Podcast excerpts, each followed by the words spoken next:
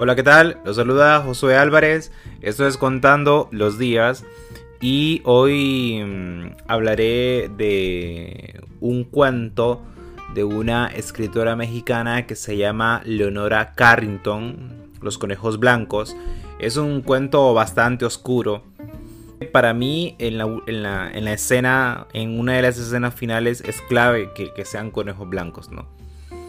Eh, cuenta la historia de una mujer adulta joven que se acaba de mudar a Nueva York y bueno, no, no es Nueva York lo que ella esperaba, ¿no? Lo que pasa es que se va a vivir a un lugar muy decadente. Eh, un lugar en el que las, las casas parecen salidas de un incendio. Eh, y aparentemente hay, hay, mucho, es todo muy oscuro, opaco, hay mucha contaminación de paso. Un día, una vecina le pide carne podrida, una vecina que ella no sabía que tenía hasta ese día, le pide carne podrida y a ella pues no tenía carne podrida. La curiosidad le ganó y fue a comprar carne, dejó que se pudriera, que llegara a un estado de putrefacción y eh, cuando estaba lista, cuando la carne ya era insoportable, tenía un, olor insoportable, va y, se la da. La, la, vecina se la recibe, la, la, invita a pasar y se da cuenta que mm, la carne podrida es para unos conejos blancos. No me quiero imaginar yo la escena de... y el aspecto de esos conejos, honestamente. Debe ser algo fatídico, ¿no?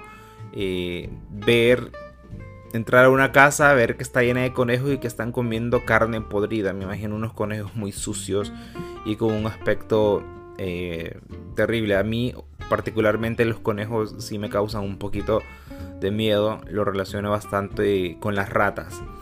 Es una, se desarrolla una conversación muy extraña. Está el marido de la, de la mujer y eh, y ella le dice que su aspiración es llegar a tener la enfermedad divina que es la, lepra.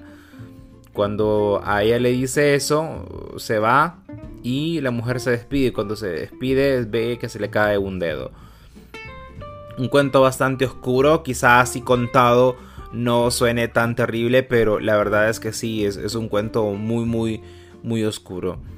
Eh, resalto que Leonora crea un ambiente muy oscuro con las casas, con la quietud, creo que ese, aspecto es clave. Es una quietud que me recuerda a las películas de Hitchcock, por ejemplo, con el silencio, con los cuervos, con los conejos, ¿no? con la blancura, con la blancura sucia de los conejos, eh, con el abandono del lugar, con el aspecto del lugar, con la soledad de nuestro personaje que eso es algo que Hitchcock hacía bastante, ¿no? Y eh, el cuento logra cerrarlo gracias a la, curiosidad de la mujer, ¿no?